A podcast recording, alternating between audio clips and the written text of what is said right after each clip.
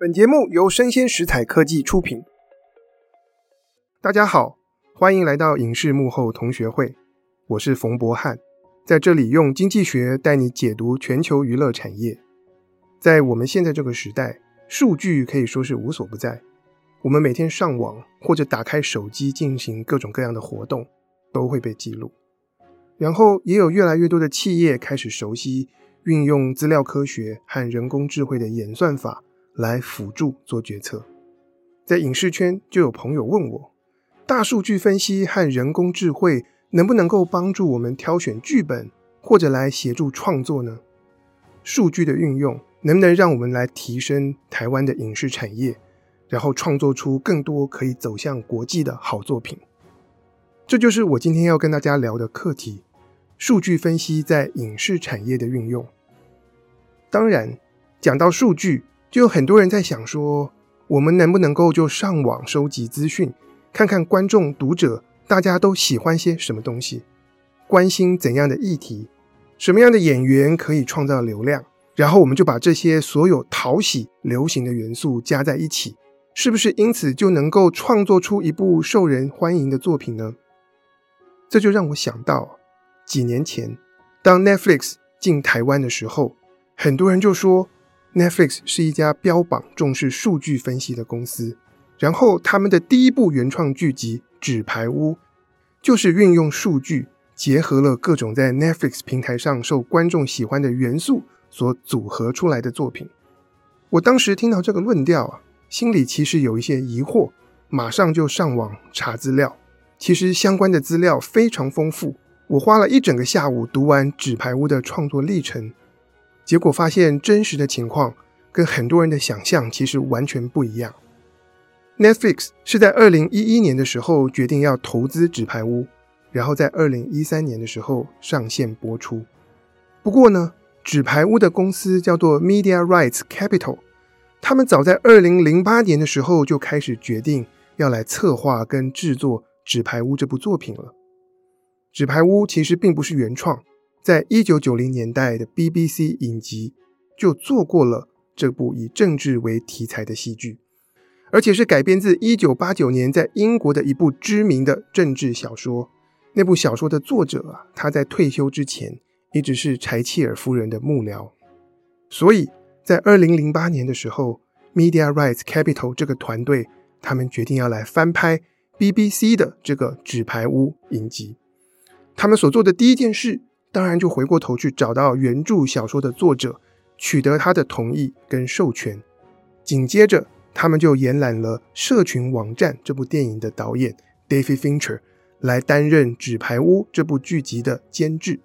有了监制，他们又赶紧聘了编剧，然后花费一年半的时间，超过五十万美金的资金投入，做什么呢？来开发剧本。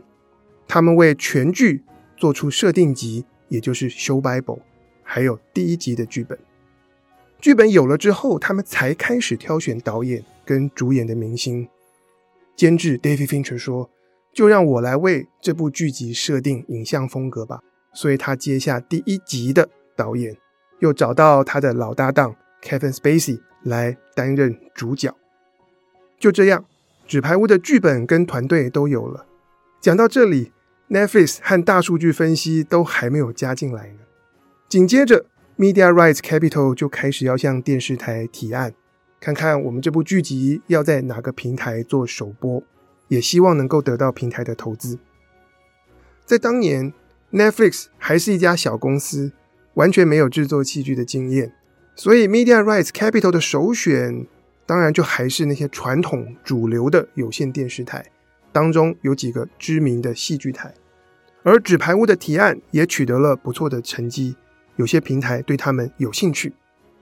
夹带了这样的成果，Media Rights Capital 这时候才跑去找 Netflix 做什么呢？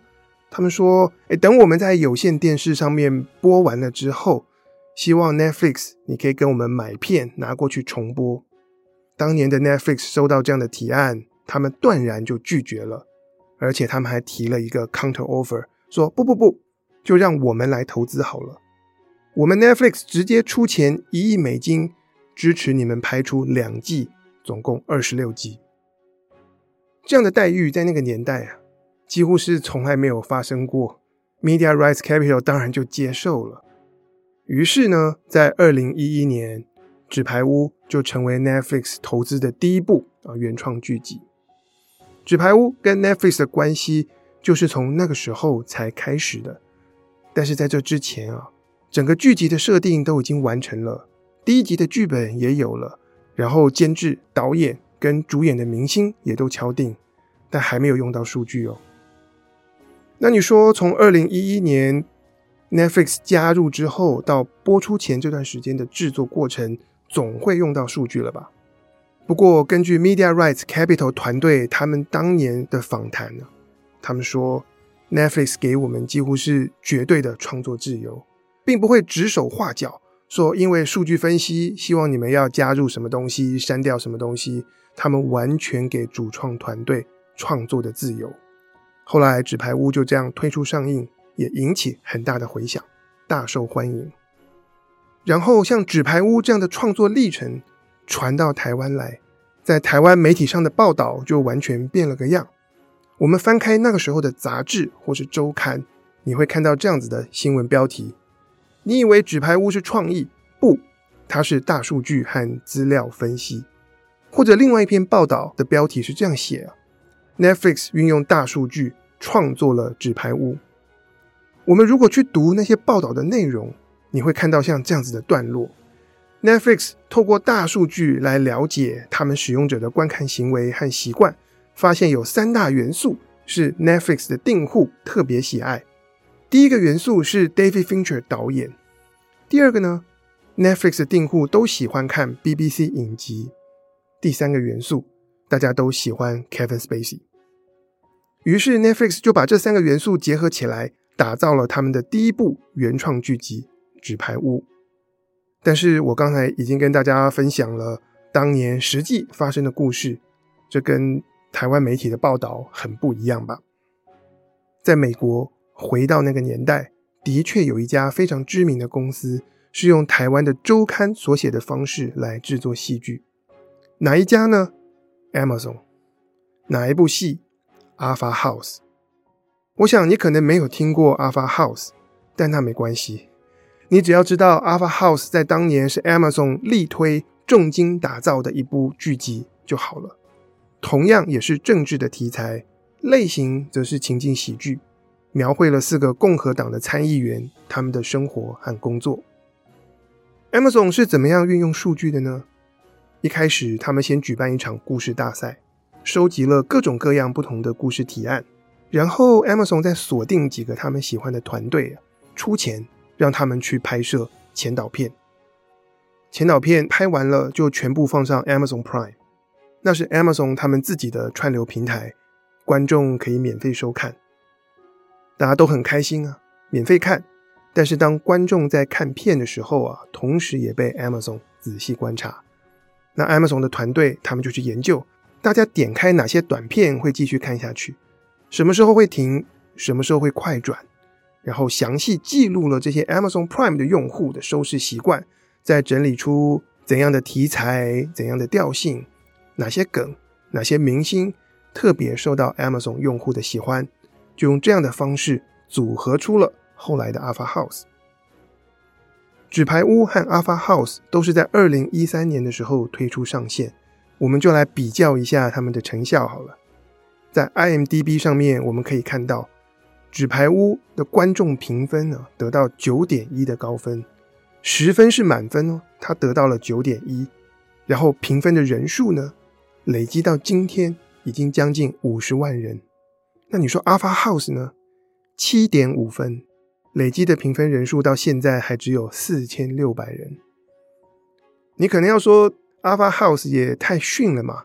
但其实它的表现没有真的那么差，因为在 IMDB 上面，所有美国的电视剧集的平均分是七点四分，所以呢，Alpha House 做的还不错哦，它比平均分高了那么个零点一，只是不太有人看而已。我们看到。让主创团队自由发挥的纸牌屋大获成功，可是标榜运用数据分析来创作的 Alpha House 就只是 OK 而已。之后陆续有其他的案例显示，运用数据分析来做剧本和戏剧开发的这些作品，他们常常都是中规中矩，不会出现太离谱的东西，但表现呢，就只是比平均好一点而已。可是我们想想啊，身为观众，你会喜欢去看那些只比平均好一点的平庸之作吗？还是我们会去想看那些好玩的爆款，或是我们自己喜欢的东西？有可能是一些比较小众、冷门的作品。再从制作公司的角度来看，你觉得他们的目标是要拍出一部又一部的平庸之作呢？还是大家其实想要竞争的是爆款的那一块市场？对了，关于爆款到底能不能预测？之前在节目里面我也有跟大家分享过，有兴趣的朋友可以回过头去听我们的第五集，标题是。茶金、华灯初上这些剧集会不会受欢迎？真的可以预测吗？让我们回到一开始所要谈的问题：大数据到底能不能够用来帮助创作呢？这其实要从数据分析的本质出发。数据分析其实就是一个拆解的过程。我们拿到一部剧本或者是一部影视作品的企划案，然后我们整理出当中的各种特征。包括它的题材、人物性格、情绪线、调性、谁主演、谁是导演等等，这每一个东西都是片段。然后数据帮助我们了解，在其他的特征不改变的情况之下，如果某一个片段做了改变，对于这整部作品受欢迎的程度会带来怎样的影响呢？但是创作，它是一个整体的东西。所以创作涉及到整合，这不是我们拆解去看个别的片段加在一起就能够完成的事情。不只是这样，我们在做数据分析的时候，研究的对象是那些过去的作品和观众过去的收视习惯。可是创作或者影视娱乐，我们要的就是求新，希望能够看到一些以前没有过的东西啊。然后，影视制作是需要花时间的。如果我们在今天决定要拍哪一部作品，一切顺利的话，大概两年之后可以上映。那么，你觉得我们可以用过去几年的资料来预测两年之后市场上的观众的喜好吗？这恐怕是有一点难度的事情哦。当然，你可能会说，这些都是技术问题。然后，随着时间，资料科学的发展呢，会继续进步，它都可以解决，那也 OK。但如果越来越多的团队都是根据数据所给的建议来决定创作的方向，会怎么样呢？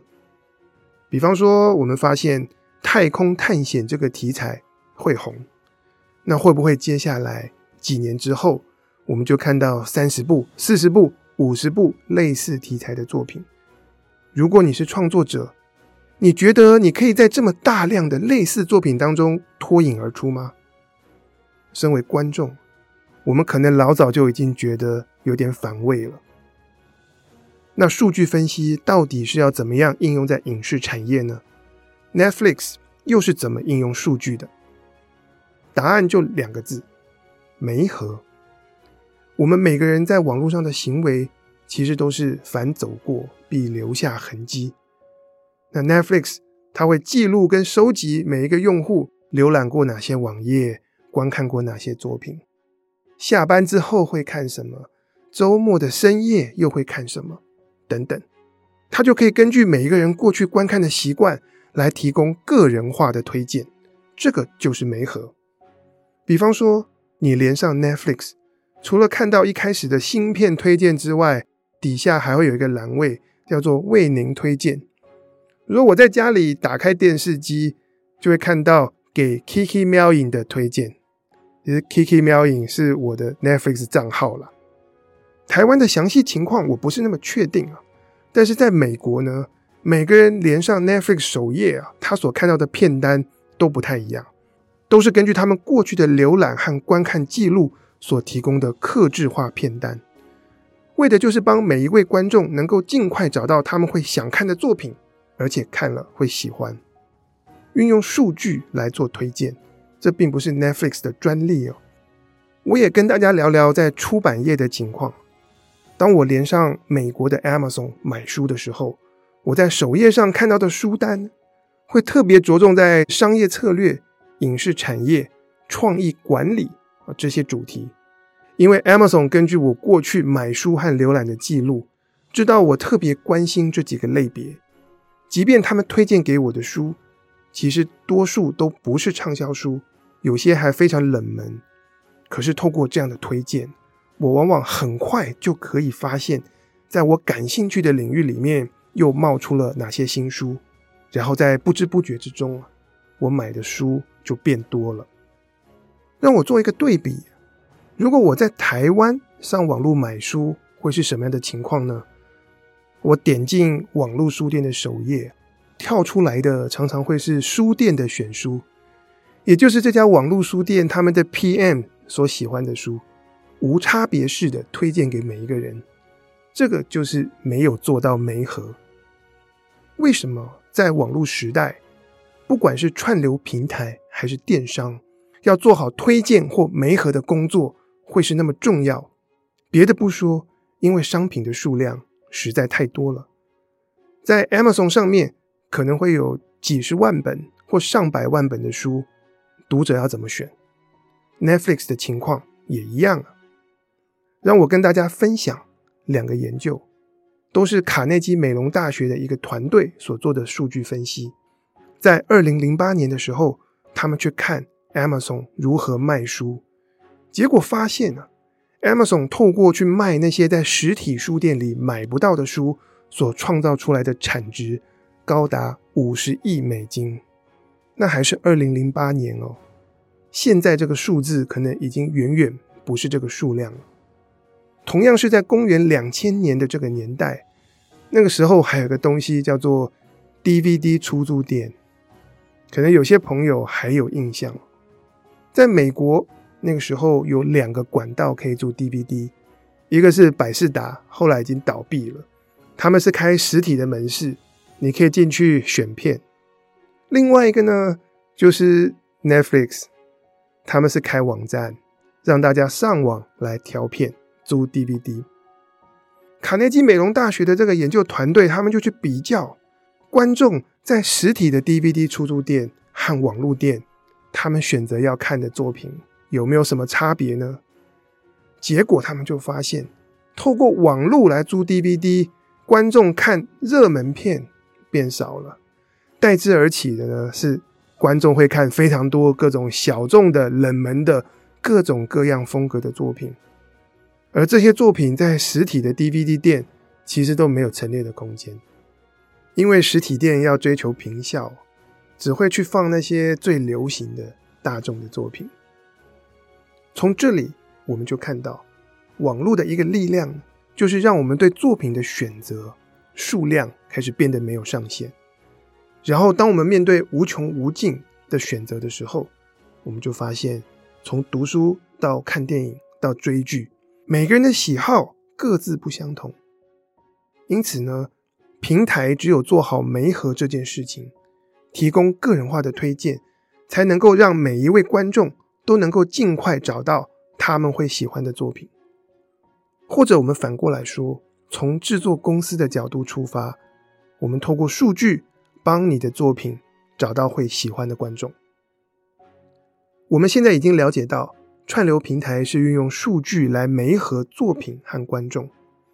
当平台这样做的时候，对影视公司或创作者来说，会带来怎样的影响呢？要思考这个问题，我们就必须要来比较一下传统的电视台和以 Netflix 为首的串流平台，在本质上有什么不同。你可能会说，Netflix 它善用数据啊，但传统的电视台也做数据分析，就是以前的收视率调查嘛。不过收视率调查只能够告诉我们总体数据，也就是每一部作品有多少观众看过了。但是谁看了？抱歉，不知道。此外，传统的电视台还有另外一个特性，就是一个萝卜一个坑，每一个频道会有它的节目时刻表，就按着时间表来播放节目。在这样的情况之下，你觉得电视台会怎么做？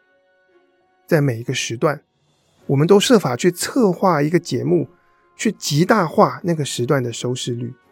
毕竟收视率就代表了广告收入啊。追求收视率这件事情，讲白了，其实就是迎合大众。所以在传统的媒体运作上面，大家习惯去思考的事情，是社会上的多数人、多数观众他们喜欢什么，然后我们设法去满足那个方向的需求。可是来到串流平台的时代，就完全不是这样的思路。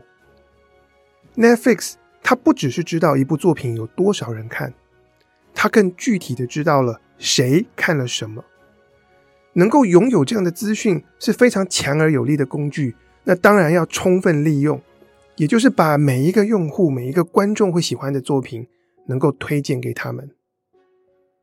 然后 Netflix 不再是一个萝卜一个坑了，它是透过订阅制提供一个片单，让观众自己去决定在什么时候你要看什么样的作品。在这样的情况之下，你觉得从戏剧策划的角度出发，去迎合大众，追求多数人的喜好，还有意义吗？可能我们推出一两部真正是多数人会喜欢的作品，然后结束了之后呢？像是几年前的例子，《权力游戏》《冰与火之歌》完结之后，大家就纷纷退订 HBO。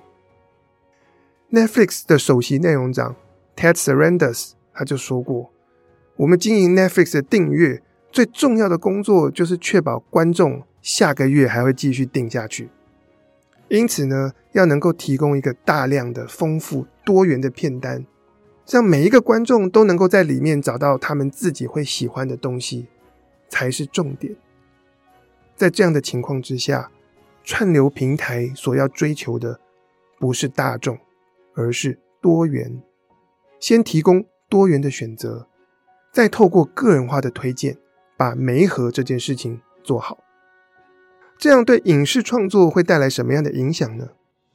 其实，如果你是创作者，你现在不再需要担心你的创作方向是不是大众，即便小众也没有关系，因为平台会帮你找到观众，而且网络没有国界，我们把世界各地各个市场里面的小众汇集起来。有可能也是一个为数不小的大众。在这样的情况之下，哈佛商业评论曾经做过分析，串流平台透过数据来做好媒合，大家的创作因此可以变得更加自由。那现在创作者需要在乎的是什么呢？品质，如何把你的故事说好。此外呢，就是你的故事到底是属于怎样的类型。需要能够非常清楚、精准的定位，这样串流平台才有办法用数据去帮你跟观众做媒合。讲到类型，在今天节目的最后，就让我来跟大家分享我最近读到的一个有趣的案例，是二零一九年的一部电影《小丑》，就是蝙蝠侠里面的那个小丑。这部片它的制作预算是六千四百万美金，创下了全球。十点七亿美金的总票房，你觉得《小丑》是怎样类型的电影呢？毫无疑问的是超级英雄的剧情片吧。不过在好莱坞有一家新创公司叫做 StoryFit，他们的专长是运用人工智慧去分析剧本。他们让电脑去读《小丑》的剧本之后，发现这部电影不只是剧情片哦。它还充满了强烈的犯罪片和惊悚片的元素，这一点啊，在其他大多数超级英雄电影当中，其实非常非常的罕见。有了这样的发现，StoryFit 就建议小丑在做行销宣传的时候，不要只针对那些喜欢超级英雄片的观众啊去宣传，同时还要去找到那些喜欢看犯罪片和惊悚片的人一起过来看。有了数据。提供洞见，我们就知道去哪里找观众，去把市场能够扩大。然后我们前面讲到运用数据来媒合作品跟观众，做的其实就是这样的事情。我再补充一下，那从创作者的角度出发，看到的景象会有什么不同呢？你现在如果要写一部超级英雄的剧本，你其实不用再局限于传统上其他的超级英雄片应该都是要怎样怎样，你可以加入全新的创意，然后透过数据分析跟媒合去找到会喜欢它的观众。我们在之前的节目里面也跟大家谈过电影类型，还没有听过的朋友，欢迎回到第七集，标题是“电影类型其实是创作者和观众签下的隐形契约”，大家可以回去听听看。以上就是我今天要跟大家分享的内容。